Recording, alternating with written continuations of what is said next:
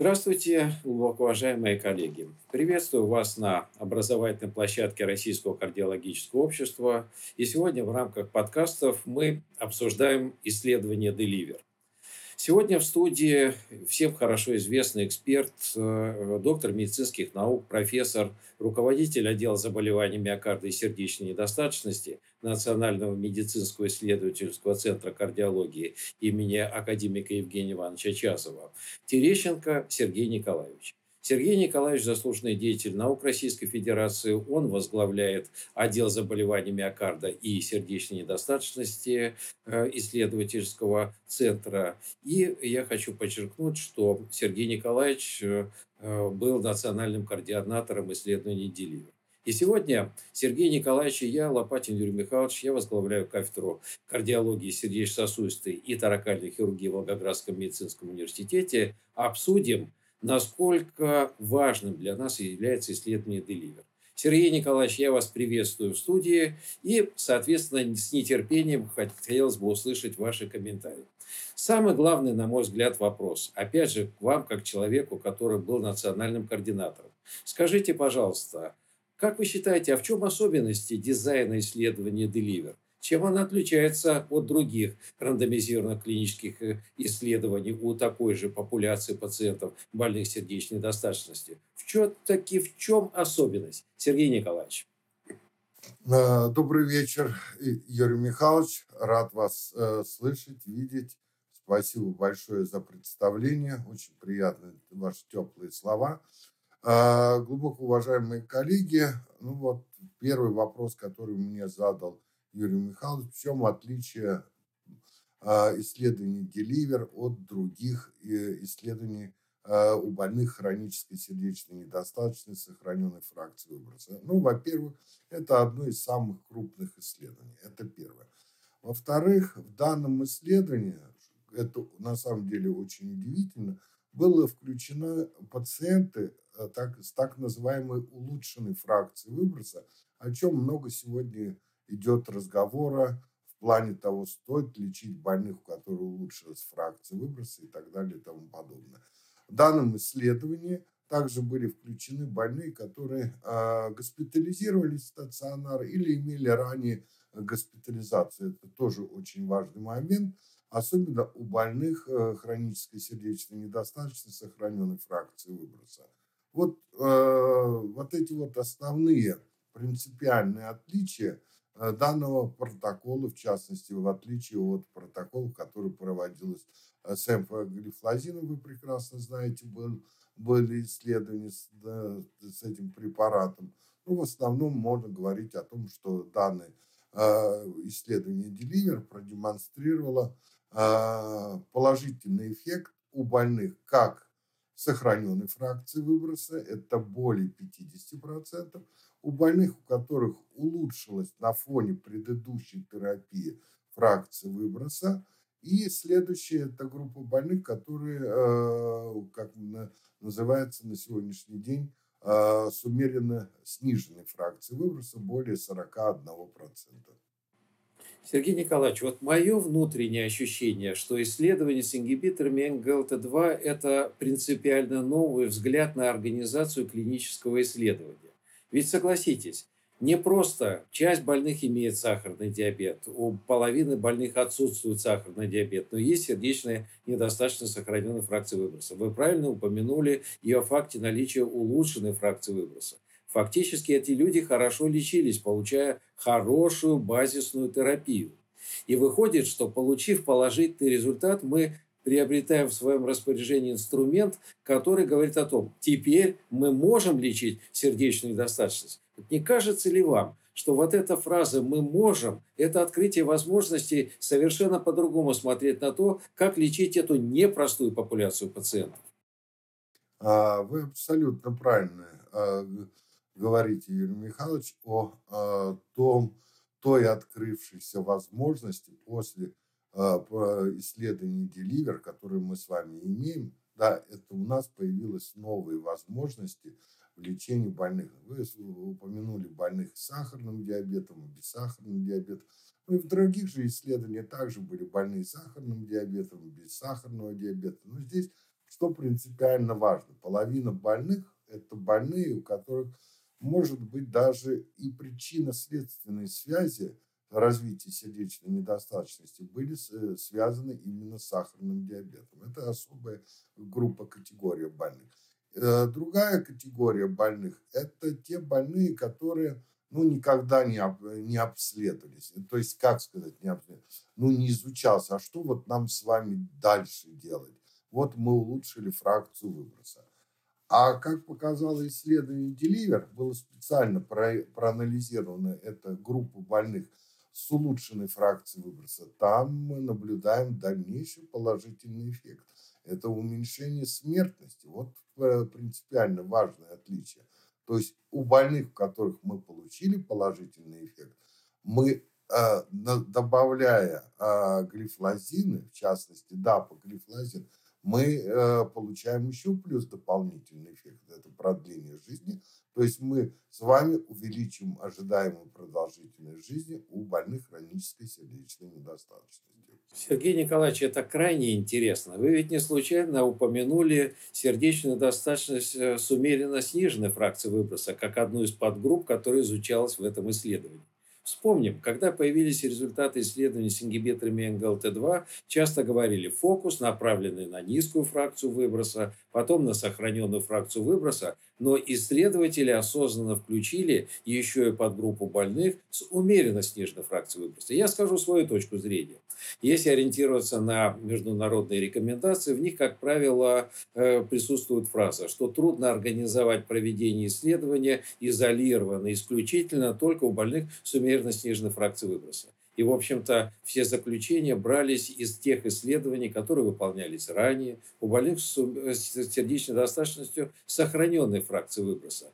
Как вы оцениваете вот эту мудрость исследователей, которые не ограничились просто фракцией выброса 50 и выше, а осознанно взяли больных 41 и выше до 50 умеренно сниженное, но и потом сохраненное? Ведь в этом был заложен глубочайший смысл. Как вы думаете? А, Э, Юрий Михайлович, еще раз хочу повторить то, что вы абсолютно правы, понимаете. На самом деле, вот, э, ну, можно говорить о прозорливости, а можно говорить о случайности совпадения фактов, да. Первоначально как бы планировалось, когда исследования говорили о больных э, сохраненной фракции выброса. Но, ну, как в любом исследовании, есть определенные ну, отклонения были набраны а, пациенты а, с умеренно сниженной фракцией выброса.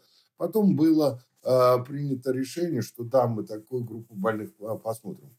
Почему? Потому что на самом деле а, в клинических рекомендациях, если мы посмотрим на европейские, на американские рекомендации до настоящего времени, а вот эту вот группу больных с умеренно сниженной фракцией выброса, это была какая-то какая группа сир, сирот, если можно сказать, с позиции а, фармакотерапии. Там не было никаких рекомендаций, не было изучено ни ингибиторы, ни бета-блокаторы, да, не было целенаправленно. И вот взяли, проанализировали эту, эту категорию больных, и получилось то, что мы имеем, я забегаю вперед, имея исследование ДАПа и ЧЕФ с низкой фракцией выброса, мы имеем результаты исследования Деливер, где больные были сохранены фракцией выброса.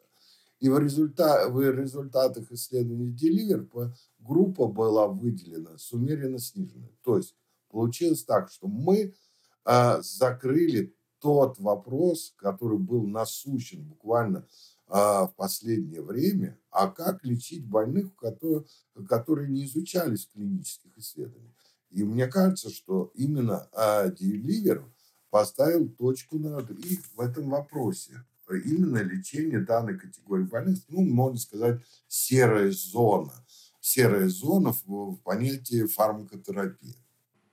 Отличнейший комментарий, Сергей Николаевич. Получается так, что мы действительно получили очень большой объем информации. Но поскольку вы были национальным координатором и представляли российских исследователей в рамках глобальной группы ученых, которые проводили это исследование, вы соавтор основных публикаций, которые связаны с исследованием Deliver. И понятно, что вы знаете внутреннюю кухню изнутри. Вы видели, как это все развивалось по определению. Как вы думаете, Сергей Николаевич, а осознанно ли при включении больных в исследования, ну, это понятно, какие были больные, больные с фракцией выше 40%, э, имеющие симптомы признаки сердечной недостаточности, подтвержденные э, значениями уровня НТ-ПроБНП и другими характеристиками, но ведь эта популяция, она достаточно гетерогенная.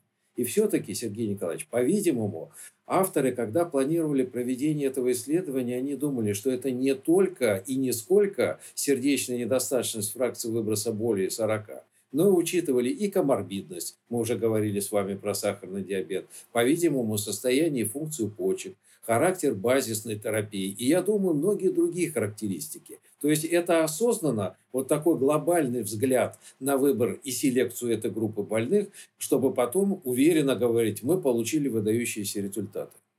А, Юрий Михайлович, э, вы абсолютно правы. Вот я уже несколько раз говорю, как бы вы смотрите, как говорится, в корень вопроса. А на самом деле а, а, вопрос, который ставился первоначально, а, а как же препарат будет в реальной клинической практике работать? Почему? Потому что мы прекрасно понимаем, что больной сердечной недостаточности – это не просто больной с ХСН, это больной, у которого масса различных сопутствующих, ну, как сейчас принято говорить, коморбидных состояний. И вот как себя поведет данный препарат у разной категории больных, будь то почечная недостаточность, хроническая болезнь почек, а тем более мы знаем, что данная группа препаратов активно изучалась у больных с хронической болезнью почек и продемонстрировала потрясающий эффект. Больные э, с сахарным диабетом. И вот была поставлена цель, а как же данный, э, данный препарат, дапоглифлозин, будет работать у больных с различными коморбидными состояниями. Вот это вот был вопрос, на самом деле, это целенаправленно решение поставленной задачи. Знаете, как говорят, под зонтиком исследования Deliver находится достаточно большое количество дополнительных исследований и анализов. И мы не устаем удивляться тому, что каждый год появляются принципиально новые данные, которые заставляют задуматься о том, как все-таки вести эту непростую э, категорию пациентов. С одной стороны, Сергей Николаевич, вот внутреннее мое ощущение, простейший дизайн в контексте того, что группа больных, находящихся на хорошей базисной терапии, получает либо 10 мг дапоглифлозина, она и стартовая разовая доза, с другой стороны группа плацебо. Но я не перестаю удивляться тому, Сергей Николаевич, что не только выраженный эффект по прошествии проведенного клинического исследования, но и быстрота исследования весьма хороша. Все-таки, по-видимому, это, на мой, опять же, взгляд, ощущение, что мы сами должны сжиться с этой мыслью, что я не могу не назначить ингибитор НГЛТ2, я не могу отодвинуть это на какую-то более далекую перспективу, потому что будут сохраняться более высокие риски смерти. Как вы считаете, будет ли это аргументом для всех, для нас? Для любого практикующего врача инициация терапии, чем раньше, ну, тем быстрее, тем это даст более выраженный результат. Юрий Михайлович, мы с вами занимаемся давно сердечной недостаточностью, участвовали а, во многих ключевых, можно сказать, классических исследованиях по сердечной недостаточности, начиная с ингибиторов ангиотензин превращающих ферментов, бета-адреноблокаторов, антагонистов минерала кортикоидного рецептора. Бета-блокаторы, по-моему, мы с вами все, а, все через себя пропустили. И вот вспомните, а, частота, то есть скорость титрации препаратов, она, она такая же остается. Медленная, особенно для бета-блокаторов. Каждые две недели дозу нужно увеличивать. И мы всегда говорим, что при начале инициации терапии мы можем получить на бета-блокаторов даже некоторые ухудшения, снижение сократительной функции, фракция падает. А при применении ингибиторов будьте осторожны, цифры, э, с цифрами артериального давления, особенно при э, сниженных цифрах давления, развитие гипотонии, тоже медленная титрация. Антагонисты минералокортикоидных рецепторов тоже не дается максимальная доза, тоже надо медленно, потому что там побочные действия, тоже титрация. А вот здесь у нас с вами имеется уникальное лекарственное средство. Во-первых, дозировка не меняется в течение э, всего, э, всего периода лечения, начиная с инициации, дали 10 миллиграмм да, по глифлозину, и дальше больной наш получает. То есть мы не титруем, он получает максимальную, э, максимальную дозу, которую мы должны при других препаратах стремиться к целевым дозам. И следующее. А эффект наступления данного препарата очень быстрый, независимо. Больной с низкой фракцией выброса, больной с умеренной фракцией выброса, больной с сохраненной фракцией выброса, в частности в исследовании Деливер, мы получаем расхождение вот этих кривых, да, первичной конечной точки на 13 день. А здесь мы получили с вами через 13 дней эффект расхождения кривых. Вот э, результаты исследований Деливер, да, таких не было результатов, на самом деле, ни в, в одном клиническом исследовании а у больных сердечной недостаточности. Супер комментарий. Сергей Николаевич, действительно, с реальной клинической точки зрения, как мы часто говорим, реальной клинической практики, это заставляет врача совершенно по-другому посмотреть на то, что он делал всегда, леча больных сердечной недостаточностью. Вы ведь привели железные в кавычках аргументы, когда врач говорит, ну не получается у меня, исходя из уровня давления, исходя из функций почек, каких-либо других характеристик. А тут выходит – препарат начинает действовать быстро, он действует позитивно. И все-таки я бы, наверное, добавил, Сергей Николаевич, сам по себе факт назначения ингибитора НГЛТ2, мы говорим сейчас про дапоглифлозин, ведь облегчает и создает условия для более легкой работы тех препаратов, с которыми врачи раньше испытывали некие трудности. Вот мне кажется, что это ну, реально очень важная характеристика. Ну, если это так, и мы убеждаем наших коллег о том, что эффект выраженный, эффект быстрый, и мы не имеем права не назначить препарат, тем более это зарегистрировано показание для лечения больных сердечной недостаточностью, давайте попробуем нарисовать портрет пациента, вот кому бы мы точно назначили ингибитор НГЛТ2 дапоглифлозин, если мы говорим о лечении больных сердечной недостаточностью, сохраненной фракции выброса. Вот такими основными штрихами, Сергей Николаевич, как бы вы их описали? это больной сердечной недостаточностью, который предъявляет жалобы типичные. Это тот больной, который пришел, жалуется на одышку, отеки. Это больной уже должен получать этот препарат. А я уточню, я ведь не случайно задал этот вопрос. Но этот больной может страдать гипертонией, а у кого-то есть анемия, у кого-то есть фибрилляция предсердий, а у кого-то есть, например, хроническая болезнь почек. То есть я, вы видите, подвожу вас к неким портретам или фенотипам больных сердечной недостаточностью, сохраненной фракцией выброса. Спрошу прямо, получается всем больным сердечной недостаточностью сохраненной фракции выброса, если нет противопоказаний к этому препарату? Однозначно, да. Э, этот препарат на сегодняшний день должен рассматриваться как э, э, основа терапии сердечной недостаточности.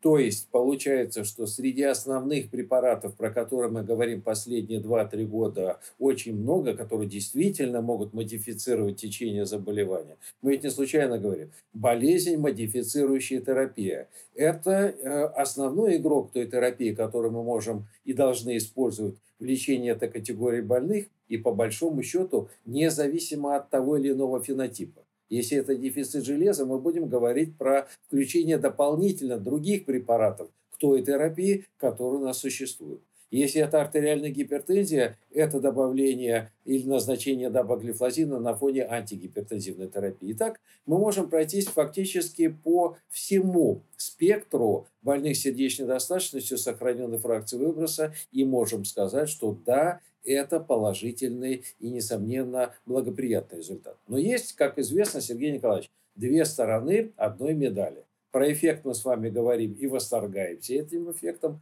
а вполне закономерное обсуждение вопросов безопасности. Сергей Николаевич, насколько безопасна эта терапия? У вас-то есть громаднейший опыт применения ингибитора НГЛТ-2 дапоглифлозина не только в рамках клинического исследования, но и в условиях нашей реальной клинической жизни. Что скажете по поводу безопасности терапии ингибиторами НГЛТ-2?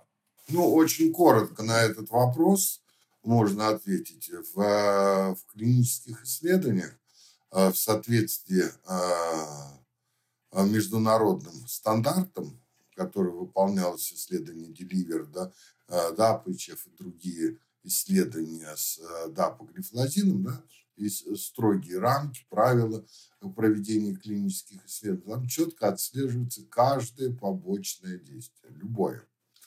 А за этим очень строго следят. И вот э, когда сравнивали по количество побочных действий у больных, которые получали дапоглифлозин, а другая группа, как хорошо известно, получала плацебо, то есть, можно говорить, по безопасности он сопоставим с плацебо. Ну, вы должны понимать, что любой препарат активный Конечно, он имеет свои побочные действия, об этом надо помнить, безусловно. Но те опасения риска развития а, инфекции, особенно а, со стороны мочевыводящих путей, да, не было столь большим, как, который мы могли бы ожидать.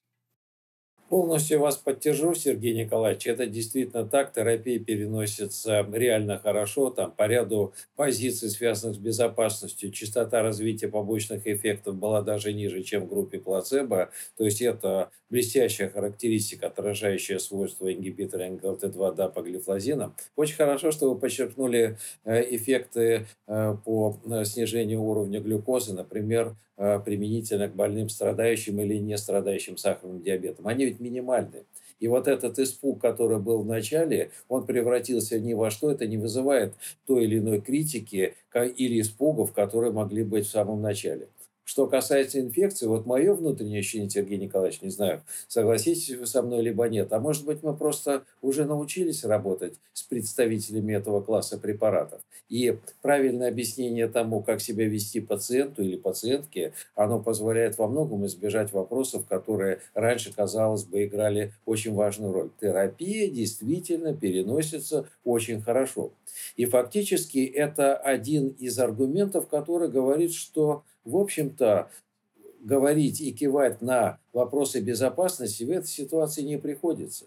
То же самое, изменение скорости клубочковой фильтрации в старте терапии в финале заканчивается наоборот поддержанием устойчивым стабильной скорости клубочковой фильтрации и отсутствием ее снижения по сравнению с группой плацебо. Ну, на мой взгляд, очень интересно.